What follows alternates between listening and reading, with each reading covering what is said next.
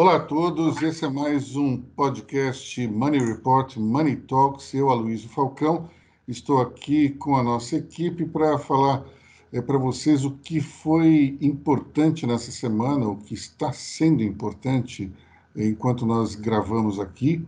E conto com a presença do editor-chefe André Vargas, recém-empossado, diga-se passagem, e os editores Lucas Andrade, Tom Leria.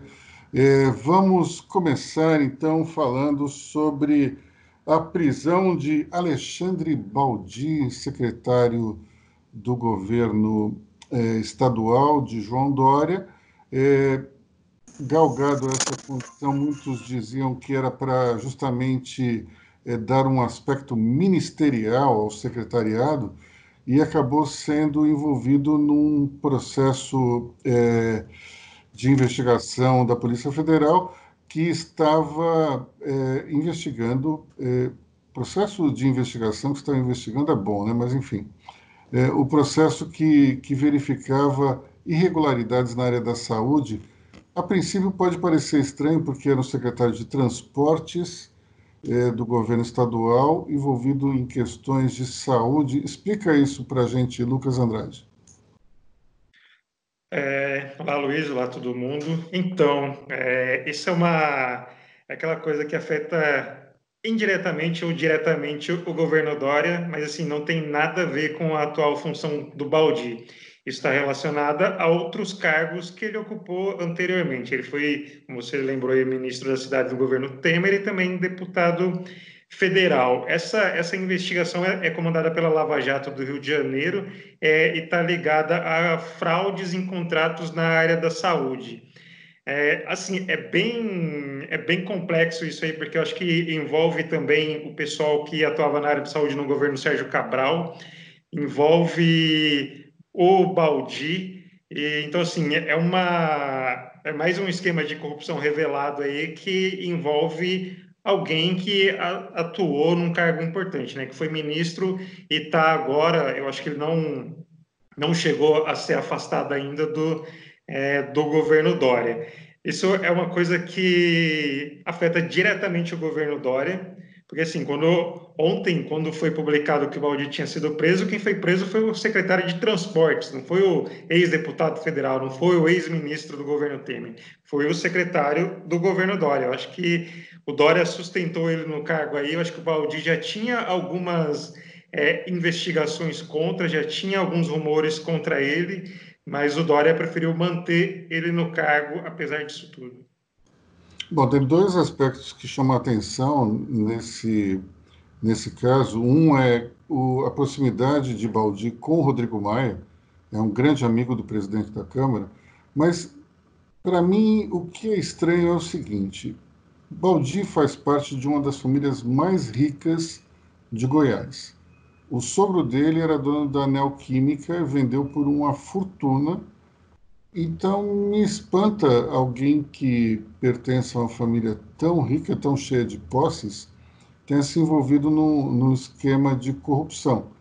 É, ainda as investigações precisam chegar ao final, por enquanto é um, ainda não se tem uma prova cabal do crime, diria, mas é, não deixa de ser estranho alguém pertencente a uma família tão rica é, estar envolvido num esquema de corrupção, mas vamos lá, não terá sido a primeira vez se isso for comprovado.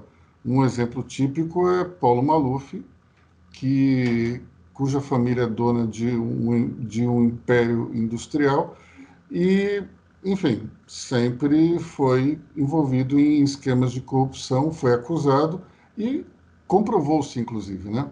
Bom, já que estamos falando de, de governo Dória, teve um, um evento interessante que foi relativo à permissão que os restaurantes pudessem abrir eh, num horário mais estendido. Né? Antes, os restaurantes em São Paulo poderiam abrir apenas quatro horas, estão fazendo isso na hora do almoço, e agora podem fazê-lo por seis horas e dividir no turno, ou seja, três horas na hora do almoço, três horas na hora do jantar.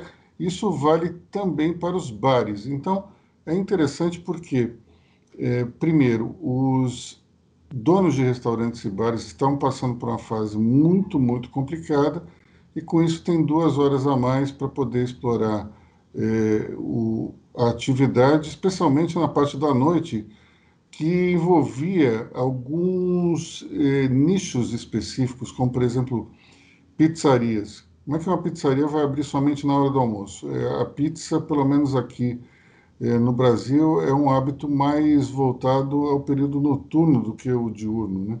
É, o mesmo acontece muitas vezes com o restaurante japonês, enfim. É, de uma certa forma, isso deu um, um refresco para os, os empreendedores desse setor, que foi um dos mais afetados. Né? Estimativas é, preliminares dizem que um terço dos estabelecimentos fecharam no Brasil gerando um desemprego superior a um milhão de trabalhadores. E os mais pessimistas acham que até setembro é, metade dos restaurantes que existiam em janeiro terá fechado. Isso é algo extremamente preocupante quando a gente pensa que 70% dos empregos eh, brasileiros são gerados por pequenas e médias empresas, categoria a qual os restaurantes fazem parte. Enfim, é algo realmente impressionante. Falando então é, de efeitos da pandemia, chegamos a 100 mil mortes essa semana. André Vargas. É exatamente. Em algum momento, até a tarde de domingo, chegaremos tranquilamente a 100 mil mortes. É, é um, é um desastre. É, Brasil, o Brasil e o mundo ainda estão aprendendo a lidar com a, com a pandemia é, no meio dessa, dessa tragédia toda, tivemos ali uma, uma boa notícia. O governo brasileiro anunciou na tarde de ontem que vai investir 1 bilhão e 900 milhões de reais é, na pesquisa da vacina de Oxford, que é testada em São Paulo, assim como a, a, a vacina chinesa testada também aqui em outros estados. Isso é uma excelente notícia é, mostra comprometimento da parte do governo brasileiro na busca por uma cura. É, por outra, é, é de outra ponta, nós temos uma pesquisa da FAPESP, é uma pesquisa, é, é um, um, trabalho muito exploratório da FAPESP, publicado pela FAPESP, indicando ainda é prematuro, mas dá essa pista, estudando a questão da abertura das escolas uh, no estado do Amazonas, indicando que as taxas de imunidade uh, podem estar crescendo, pelo menos entre crianças e jovens. E, e ninguém acreditava nisso. Todo mundo, uh, a maior das pessoas achava que o retorno às aulas poderia ser uma catástrofe. Isso ainda não está desenhado. Isso aconteceu no Amazonas, no estado do Amazonas, e até agora o Amazonas, que teve uma crise muito grave com o coronavírus, uh, até agora isso não se desenhou. Dizer, existe, felizmente, a possibilidade de que a abertura das escolas não uh, aumente os níveis de contaminação entre as famílias, entre jovens e crianças, o que é um dado positivo. O que distor dentre essas boas notícias, é, é a declaração desastrada do Bolsonaro ontem, afirmando que lamenta, mas que a vida que segue, dando uma, como se como se não estivéssemos diante de um quase apocalipse. Né?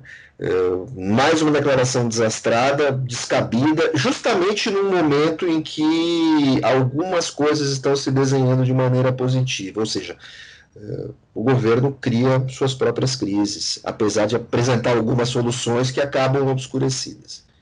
Acaba sendo uma falta total de empatia, especialmente em relação a um número tão grande de vítimas, é, porque é tal história. Eu sempre acho que, eu sempre digo que essa questão é, do coronavírus e das vítimas fatais é algo extremamente sensível. Se, seja um número altíssimo, como 100 mil, seja um número mais baixo, sempre uma pessoa é uma pessoa. E o nosso engajamento com esse tipo de assunto geralmente tem a ver com o fato se você conhece alguém ou não. Se é alguém é, se uma, um desses falecidos faz parte da sua relação de amigos ou de parentes.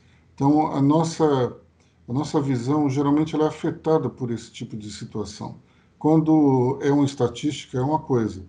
Quando dentro da estatística tem alguma pessoa que você conhece, o sentimento é completamente diferente. Por isso que a fala do presidente ela é tão vil do ponto de vista humanitário.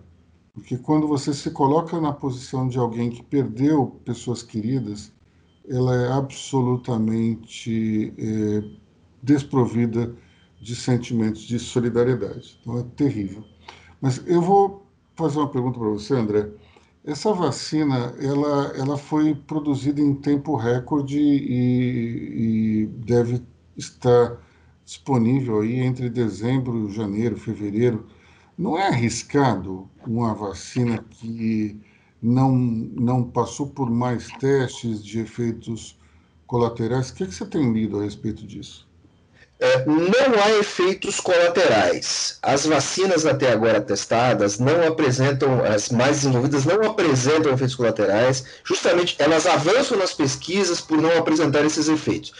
É preciso levar em conta que essas vacinas elas são desenvolvidas por substituição. São, uh, são uh, medicamentos já testados para outras doenças e passam a ser aplicados para um outro mal. Né? É o caso do Remdesivir, por exemplo. O Remdesivir é um antiviral que ele foi desenvolvido. O Remdesivir foi um fracasso relativo. Ele foi desenvolvido para o Ebola e não funcionou. Mas estava lá guardadinho e aí eles começam a testar para outra coisa. O Remdesivir ainda não está. Ele é testado em outros países, no Brasil não. O Brasil não entrou no acordo do Remdesivir. Então, é isso que acontece. Quer dizer, você chega rapidamente a essa fase de testes clínicos porque foram queimadas etapas anteriores. E aí você começa a modular a, a, a carga. Esse, esse, é o caso dos antivirais. Né? Ah, o antiviral é uma coisa, o, a vacina é outra coisa, né? Exatamente, exatamente. Mas as vacinas também são testadas porque são, são, são, são testadas é, de acordo com essa lógica, porque você tem outros compostos a, a, participando dessa vacina. O presidente da OMS, eu nunca consigo falar o nome dele sem ler, desculpe, é, é, ele se mostrou pessimista nos últimos dez dias, dizendo que achava que talvez a vacina não funcionasse ou não funcionasse uh, com a taxa de imunização esperada, ou eventualmente a vacina iria ser como a vacina de gripe, ela ia imunizar por algum tempo e depois as pessoas perderiam. Uh, não se sabe ainda. Talvez essa seja, seja, seja o cenário mais provável, porque existem, existem mutações já vistas no, no vírus, né? E o grande problema da influenza é justamente isso, é uma vacina que vale para o vírus da vez, né? para aquele vírus da, daquele ano. É, o, cenário, o cenário é tão cambiante que, ao mesmo tempo que o, o presidente da OMS fala isso, os pesquisadores, os pesquisadores afirmam que, felizmente, o, o, o, novo coronavírus ele é muito agressivo, ele tem uma taxa de infecção muito alta, mas ele muta relati com relativa lentidão. Então, toda hora nós temos informações um pouco contraditórias, porque de fato tudo ainda é muito novo com relação a essa doença. Mas Agora, é lícito eu, eu achar que tem muito mais infectado assintomático do que sintomático? Ou é uma percepção de. Muito lícito, muito lícito. Muito lícito. É muito provável isso só não é cientificamente comprovado de vez porque é, não tem testagem suficiente. Né? Não tem testagem suficiente e, o, e o, o, o, novo coronavírus ele é muito traiçoeiro porque ele não se apresenta em todos os testes ou ele não se apresenta em todas as fases do desenvolvimento. Muitas vezes você tá, pode estar infectado, pode estar transmitindo e não aparecer no teste, dar um falso negativo. Muitas vezes o, aquele teste, o, é, é o, o teste sorológico, vai aparecer só quando você está imunizado. E ele tem uma outra característica que é a mais traiçoeira, que em alguns casos é, a, sua, a, a taxa de contaminação do infectado ela apresenta o seu pico no momento em que você não tem sintoma. Então, é uma, é, é uma doença cheia de variáveis que torna ela muito complicada. E, além de tudo, você tem a taxa de infecção, que é o pior de tudo. Né? As pessoas esquecem disso, mas a taxa de infecção do novo coronavírus é, é, o, é a grande tragédia dessa doença. Não é a taxa de, de mortos, não é a taxa de, de óbitos dele, sim a velocidade com que ele se espalha. Talvez o vírus que mais rápido se espalha, né? Pelo que eu percebi, a velocidade de contaminação, comparado, por exemplo, com o influenza de 100 anos atrás, é tudo bem que hoje a gente tem talvez um, uma malha de transportes, é, especialmente entre países, entre continentes, muito maior do que naquela época, mas a velocidade com a qual ele se espalhou foi quase que instantânea. Se a gente pensar que tínhamos na China em novembro, dezembro, e de repente em março já estávamos com tudo fechado aqui em São Paulo, no Brasil, é, é algo assustador, foi muito rápido. É, eu, há pouco tempo eu estava passando aí o, o, olho em alguns livros e tal, e, e aí peguei um exemplar de uma National Geographic de cinco anos, no tempo que a National Geographic era editada no Brasil, e havia ali havia um texto dizendo que a próxima grande pandemia seria exatamente como é o coronavírus. Ela surgiria na China, ela viria de uma gripe eh, eh, aviária, de uma gripe que transmitida, uma doença transmitida de que mudou, passando de um animal para outro e desse animal para o ser humano e que ela seria transmitida de maneira muito rápida e que a maneira de combate da doença, isso ela descrevia exatamente o que nós estamos vivendo no seu cenário. Estava ali exatamente assim, você lia aquilo e era o que nós estamos vivendo. A única diferença é, por exemplo, nós tivemos aí uma, a, a uma da a, a SARS, né? que o sujeito ficava doente não era tão agressiva que o sujeito adoecia em três horas. O que não acontece com o coronavírus. A gente fica transmitindo a doença até adoecer e muitas vezes ficamos assintomáticos. A é, grande diferença está aí. Bom, eh, falando ainda de tragédias, tivemos a explosão em Beirute, uma coisa absolutamente impressionante, até a imagem da semana que nós selecionamos, né? É, interessante é, como uma substância que faz parte até do dia a dia das economias, como, como o nitrato de amônia, possa ter é, produzido uma, uma tragédia tão grande, de proporções tão enormes. É, chama muita atenção aquele segundo, é, a segunda onda, né, que parece um cogumelo atômico e, e e vai devastando tudo. Inclusive, eu não sei se vocês chegaram a ver um vídeo de um feito no interior de um apartamento com uma família. A família está observando o incêndio, de repente vem o jato proveniente da segunda explosão e o vidro é arrancado, as crianças são jogadas no chão da sala. Chegaram a ver esse vídeo ou não? É impressionante. Sim, né? Todo, assim, acho que todos os vídeos que eu vi, Luiz, é, tem perda de foco em algum momento. Assim, você não consegue acompanhar a imagem. Tem a imagem, tem a explosão e de repente some tudo, porque o impacto é muito violento. E tem algumas cenas, por exemplo, não sei se vocês viram, é, de um ensaio de casamento. A noiva estava sendo filmada lá e de repente some tudo.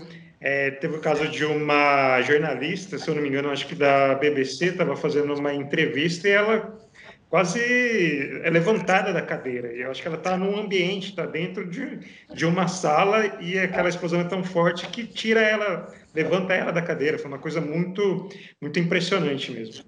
Vocês chegaram a ver o vídeo de um automóvel? O sujeito está andando no automóvel e gravando a distância Esse também é impressionante, porque ele está dirigindo e gravando é, pelo, pelo lado direito é, dele o incêndio. Aí tem a segunda explosão e o carro ele é atingido por, de alguma maneira, por, não só pelo, pelo vento decorrente é, do, da descarga, mas também por algum dejeto. E o carro ele é destruído. É impressionante.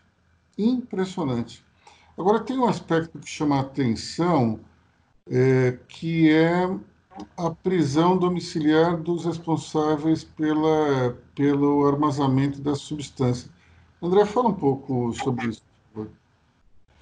Olha, uh, bom, em primeiro lugar, eu acho uh, entrar em teoria conspiratória, que foi um atentado, foi um acidente, é completamente desnecessário. Né? Agora, o que chama atenção é que o Líbano, apesar de ser um país que passou por tantas tragédias, guerra civil, você tem Hezbollah controlando o ministério e tudo mais, o, o governo, o governo libanês teve consciência, né, consciência pelo chão, mandou prender preventivamente os gestores dos armazéns, certo? Para que eles respondam, para que seja apurado por que, que aquele material estava tão mal estocado. Uh, eu acho isso muito interessante porque nas tragédias de, da Samarco, protagonizadas pela Samarco e pela Vale, nada disso foi feito. Né? Nada disso foi feito. Quer dizer, tudo continuou é, é, ocorrendo normalmente, teve processo, operações de resgate e tudo mais, mas os gestores, os responsáveis legais por aquilo, no Brasil continuaram numa boa. Enquanto que lá no Líbano, um país do Oriente Médio devastado, sectário, o governo foi lá e prendeu, né, deteve temporariamente uh, os, os responsáveis pelo armazenamento de mais, mais de mil toneladas de, de, de insumo agrícola, que aquilo se tornou um grande explosivo. Inclusive, é, é, esse material é o mesmo material que foi usado no atentado de Oklahoma, por exemplo. É, é, é o, com aquilo você faz o anfo, que é um explosivo muito potente e muito barato. Tanto que o exército que controla a distribuição disso. Uhum. Olha, é impressionante o poder explosivo realmente da substância, mas é, eu fico imaginando se tivesse havido algum tipo de atitude é, por parte das nossas autoridades semelhante ao que as libanesas fizeram, no sentido de, pelo menos, é, é, colocar os, os responsáveis pela tragédia em, em, em cárcere privado, né, em, em prisão domiciliar, isso acho que teria um efeito muito interessante. Se tivesse sido feito algo do gênero em Mariana, é, talvez a gente não tivesse a segunda tragédia, né? O que, que vocês acham? Eu, eu vou nessa, nessa linha também, porque assim, é um, é um acidente, mas tem uma responsabilidade direta. Eu acho que nada mais adequado do que você já atuar diretamente nisso, já para poder resguardar. Assim, não é uma, uma coisa, não foi um efeito da natureza, um, sei lá, um raio que bateu ali e explodiu tudo. Não, foi uma coisa que você vê que teve é, uma negligência, uma falta de segurança, e isso é fundamental para você é, impedir é, novos acidentes como esse que resultam em tragédias é, grandes, né? Essa do Líbano mesmo, até o momento, eu acho que são mais de 150 mortes aqui de, de Brumadinho. Eu não lembro quantas são agora de cabeça. Não sei se já mais de 150, mas seguramente mais do que isso. Né? É verdade. Bom, é, mudando, voltando aqui para o Brasil, nós tivemos hoje uma, uma notícia envolvendo, mais uma vez, o ex-assessor Fabrício Queiroz. É, quem conta a história aí? André? Lucas? Quem? Posso, posso falar, acho que Fabrício Queiroz é o grande pesadelo do presidente Jair Bolsonaro, né, da família Bolsonaro, por toda essa, essa, essa relação. Né? O Bolsonaro conhece o Queiroz há muito tempo, né? Foram amigos aí. Queiroz atuou no gabinete do Flávio Bolsonaro quando o Flávio era deputado e o próprio Queiroz, num, num depoimento, até falou que seguramente estaria aí no governo em alguma posição se não tivesse acontecido algumas coisinhas aí nesse, nesse meio tempo. Mas a, a principal notícia do dia é da revista Cruzoé, né, do site antagonista, que o Queiroz é, depositou 21 cheques na conta da primeira-dama, Michele Bolsonaro. Isso dá um total de é, 72 mil reais. A novidade é que é o seguinte, né? Essa história já tinha vindo à tona, se eu não me engano, acho que em dezembro de 2018, ainda antes do Bolsonaro ter sido empossado. Lá naquela ocasião, o Bolsonaro falou que se tratava de um empréstimo que ele tinha feito para o Queiroz, e aí não tinha cobrado juros e tudo mais. Só que o valor que o Bolsonaro falou naquela época era 40 mil. É, esse, essas informações, né, obtidas com base na quebra do sigilo bancário do Queiroz, dão conta que foram 21 cheques, 72 mil reais. E nesses extratos não constam nenhum depósito do Bolsonaro, nem do Bolsonaro, nem da primeira-dama. Para o Queiroz, no caso. São, são, são 72 mil em quanto tempo, Lucas? É, entre 2011 e 2018. Acho que só uma, uma outra informação, Luiz. Nessa semana também teve uma entrevista do Flávio Bolsonaro. E o Flávio Bolsonaro admitiu que o Queiroz pagou algumas contas pessoais dele. Tudo naquela, ah, eu dei o dinheiro para ele, meu assessor, meu funcionário, ele foi lá e pagou. Então, assim, também teve essa novidade nessa semana. Uhum. Quer dizer que se a gente dividir 72 mil por 84 meses, vai dar 850 reais por mês. Não é exatamente um valor astronômico, mas é óbvio que esse dinheiro veio de rachadinhas, né? É, é difícil a gente achar que não tenha vindo. E daí é, a questão não é o valor em si, a questão é a origem. É, se for comprovado que é que veio dos salários de servidores da Assembleia Legislativa do, do Rio de Janeiro é algo errado. Até o que eu escrevi no, no artigo de ontem sobre o Flávio Bolsonaro, que dizia é, que ele tirava o dinheiro e mandava o Queiroz pagar. A primeira questão é, bom, se tirava o dinheiro, porque já não pagou a conta de uma vez só, né? Segundo, se não era mais fácil dar um cheque para pagar a conta? Mas é, vamos dizer então que tudo isso seja um, um mal entendido. O fato é que existem indícios enormes de que havia rachadinha nesse gabinete. E eu encerrei meu artigo dizendo o seguinte: é, é uma frase de Santo Agostinho que diz: o errado é o errado, não importa se todo mundo está fazendo, certo é certo, mesmo que ninguém faça. É, se todos os deputados da Alerj fazem rachadinha, isso não torna é, essa prática certa. Ela continua sendo errada. Então, não importa se o valor depositado na conta da hoje primeira-dama fosse pequeno ou irrisório, a origem de tudo é uma coisa errada. Então, deve ser combatida. Né? Lucas quer falar alguma coisa?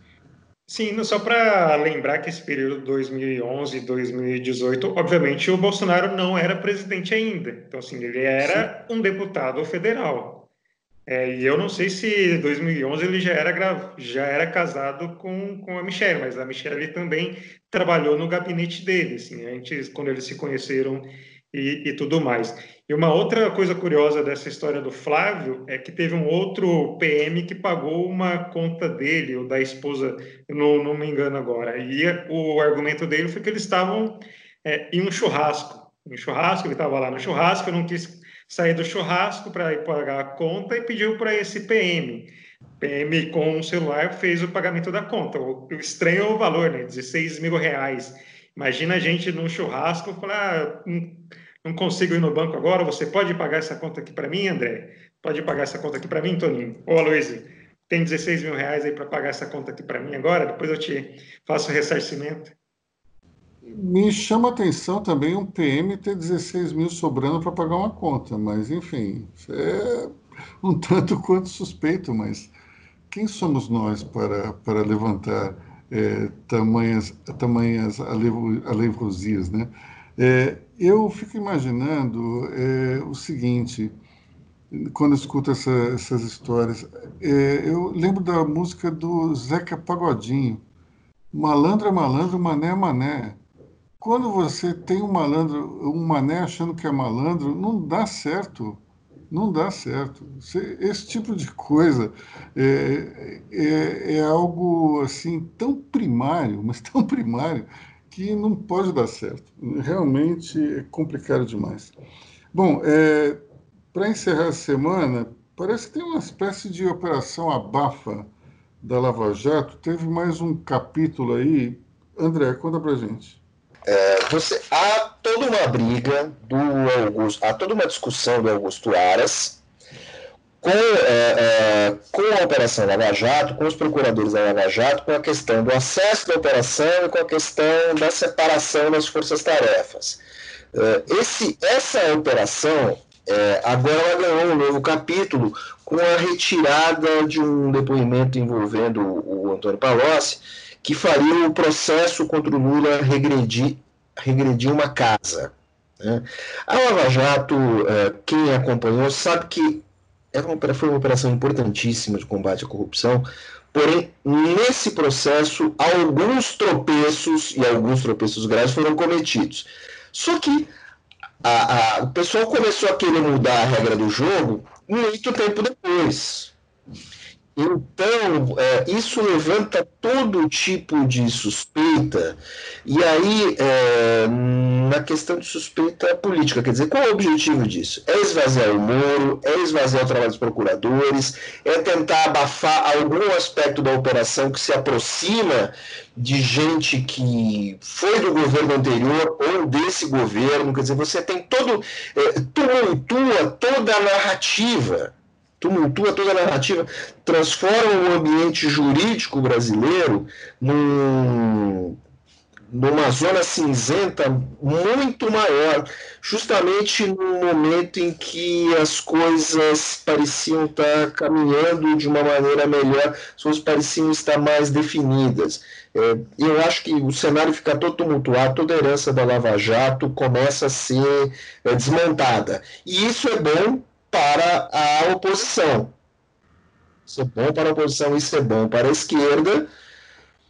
E vamos ver o que, que acontece. Quer dizer, o cenário está todo tumultuado. Não se sabe o que, que os ministros do STF, que no final isso vai cair na mão deles, o que, que eles vão fazer. Mas não é uma coisa extremamente inusitada o governo Bolsonaro criando condições para que a esquerda se dê bem é algo praticamente inimaginável, né? É, essa é a grande geleia geral que a todo momento é criada por esse governo.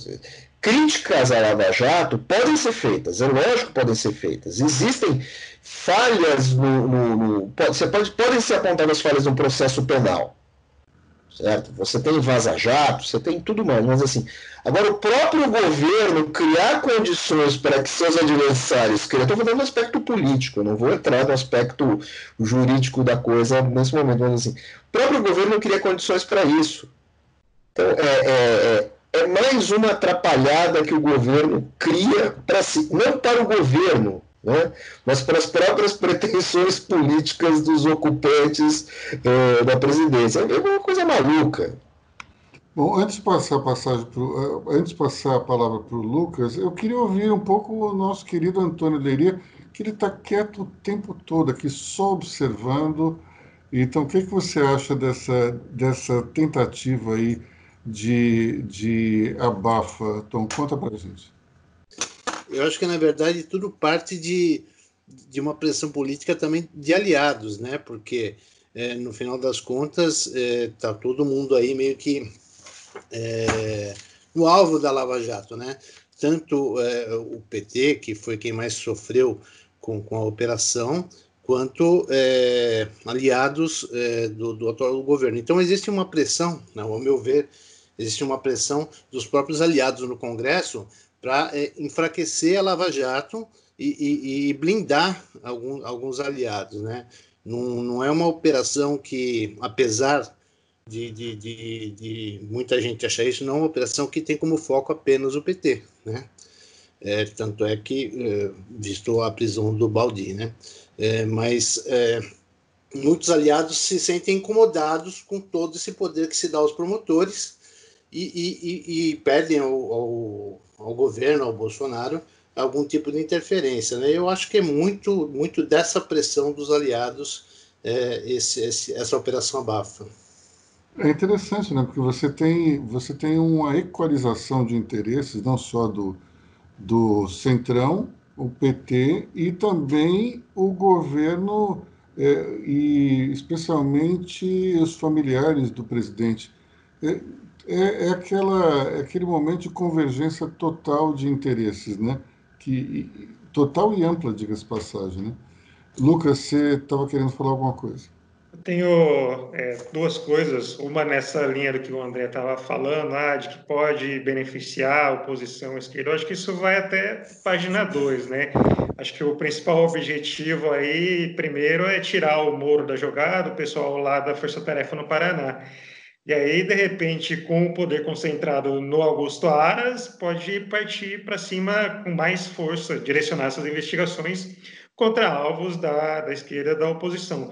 E uma, uma outra coisa, acho que até levantando a questão aqui, Luiz, é com relação a vazamentos. Essa, essa queda de braço entre o Aras e os procuradores regionais, acho que é, cria um ambiente favorável a vazamentos. Você acha que essa informação de hoje da Michelle Bolsonaro não tá, não pode estar um pouco relacionada com, com essa briga aí, é, com algumas informações vazadas para atingir o presidente, é, e tudo mais. O que, que você acha disso? Bom, tem tudo a ver, porque o, o veículo que, que, que acabou divulgando esse, esses 21 cheques é totalmente ligado à Polícia Federal, muito alinhado com a, com a Operação Lava Jato. Então, me parece, de fato, essa, essa questão da, da contra-informação, né, de se criar um factoide para gerar uma certa celeuma e pressionar Augusto Aras no sentido contrário, né?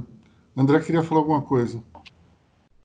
Nessa conta toda, uh, passou um, um, uma decisão uh, do STF, um acordo firmado no STF, passou um pouco batido, que é o seguinte, é a tentativa de mudança nas regras de leniência, nos acordos de leniência das empresas. O, o Procuradoria-Geral da, da República, junto com a Advocacia Geral da União e o Tribunal de Contas da União, eh, firmaram um acordo, certo, junto ao, ao STF.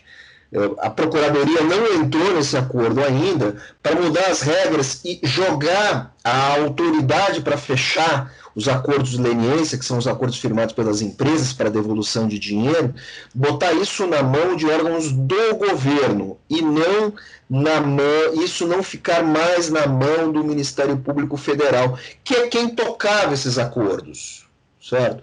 Os procuradores acham que isso vai esvaziar uh, o poder do Ministério Público Federal, que isso é negativo. Então você tem essa discussão, a Procuradoria-Geral ainda não assinou esse acordo, certo? Ainda aguarda um parecer interno, técnico deles, sobre a legalidade disso, mas os procuradores, a Associação Nacional dos Procuradores é, da República diz que isso vai esvaziar o trabalho deles e que o trabalho deles é muito importante, citando o acordo de leniência com a JF, que no início a JF propôs um acordo na casa de milhões e por pressão dos procuradores esse acordo chegou a bilhões. Então você tem é, no bastidor você tem essa, essa, essa tentativa que também é uma tentativa é, de esvaziamento do, do, do, do poder do Ministério Público Federal. Seria muito bom se todo mundo pudesse participar do acordo e esse acordo, esse tipo de acordo não ficasse talvez só na mão do Ministério Público. Mas é, permitir que esse acordo só ocorra por ação da AGU e por ação do TCU é dinamitar muito o trabalho de investigação. É tirar muito poder do, do Ministério Público. E muita responsabilidade também. Quando você fala Ministério Público, PGR faz parte do Ministério Público para você ou, ou a Procuradoria-Geral é um órgão à parte? Tecnicamente, ele é um órgão à parte. Mas, assim, PGR também, a PGR também é, é uma instância que atua junto certo? Ela é uma instância que atua junto, não podemos confundir com a AGU. Eu não entendo por que, por que a AGU participaria desse acordo. Você precisaria ouvir a opinião de alguém, de alguém da área jurídica. Né? Eu, por que, que eu perguntei isso? Porque tem uma nota hoje publicada pela revista Veja, na seção Radar, que diz o seguinte: multa negociada pela PGR na delação seguida de leniência dos executivos da antiga Hipermarcas bate a casa de um bilhão de reais. Quer dizer, é, é, a PGR não, não dá para a gente dizer que também está livrando a cara nessa questão econômica é, desses acordos de leniência. Pelo menos o caso aqui da, da Hipermarcas é uma multa bastante portentosa, né? É, a PGR está discordando do governo, né? A PGR está discordando. A PGR não, não assinou ainda, né? É, não assinou ainda esse acordo, enquanto que a, a, a AGU e o TCU assinaram um acordo junto com o Toffoli, que o Toffoli se colocou numa, numa posição é, muito curiosa, ah, nós só estamos mediando e tal, barará, barará. vai ter uma discussão e o que vai acontecer? Obviamente que vai sobrar para o STF discutir a legalidade de aspectos dessas novas regras que tira o poder dos procuradores Repu da República e também tiraria, isso também tiraria o poder dos próprios ministérios públicos estaduais em casos da competência deles. Por isso que eu citei PGR e Ministério Público Federal. Né? Mas também é, nessa conta também entrariam os ministérios públicos locais, certo? É, e aí entra também, é, é, aí poderia até entrar os eventuais acordos de leniência para os casos de Mariana e Brumadinho, por exemplo, se um dia vierem a ocorrer. Vamos deixar claro isso. É, é, é, essa, essa é a questão. Uhum. Bom, acho que cobrimos a semana aí, já, já estamos um tanto quanto adiantados no, na hora. Os nossos queridos ouvintes já devem estar enfastiados de tanta discussão aqui de Money Report. Então, vamos encerrando a nossa gravação por aqui. Eu agradeço a todos a audiência, agradeço especialmente a intervenção aqui dos nossos valorosos jornalistas, editor-chefe André Vargas, editores Tony Leria, Lucas Andrade. Muito obrigado aí, pessoal. Até, até a próxima. Bom fim de semana. E abrindo o microfone para todos se despedirem agora. Até logo. Até logo. Bom fim de semana a todos.